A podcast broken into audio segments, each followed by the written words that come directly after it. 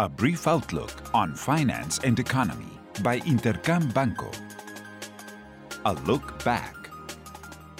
Last week, main focus was United States inflation in January, which set above estimates and reached 6.4%, although it maintained its downward trend.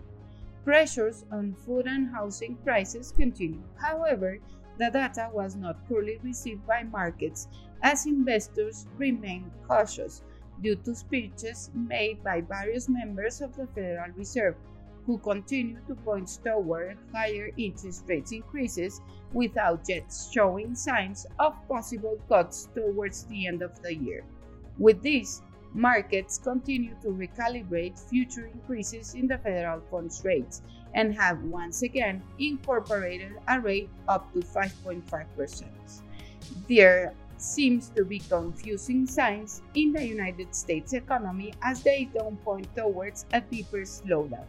With this in mind, it is possible that there will be more volatility in the coming weeks. In Mexico, the most relevant piece of data was the timely indicator of economic activity, which remains continue logging resilience. What's ahead? This week will bring lots of relevant economic data, especially from the United States and Mexico. First off, monetary policy meeting minutes on behalf of the Federal Reserve and the Central Bank of Mexico will be revealed. The documents will provide greater details on the discussion had within the respective meetings and provide guidance regarding both central banks' future decisions.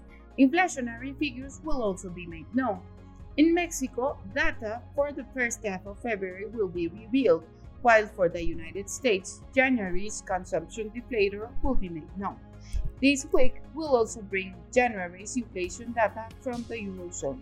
In addition, preliminary PMIs for February will be released in the United States and in Europe, which will provide greater clarity concerning economic activity. And lastly, retail sales and IGAE figures for December will be made known along with the current account for the fourth quarter of last year in Mexico. I hope you have a great week. I am Alejandra Marcos. This was a brief outlook on finance and economy by Intercam Banco. Follow us on social media and listen to our podcast at intercam.com.mx.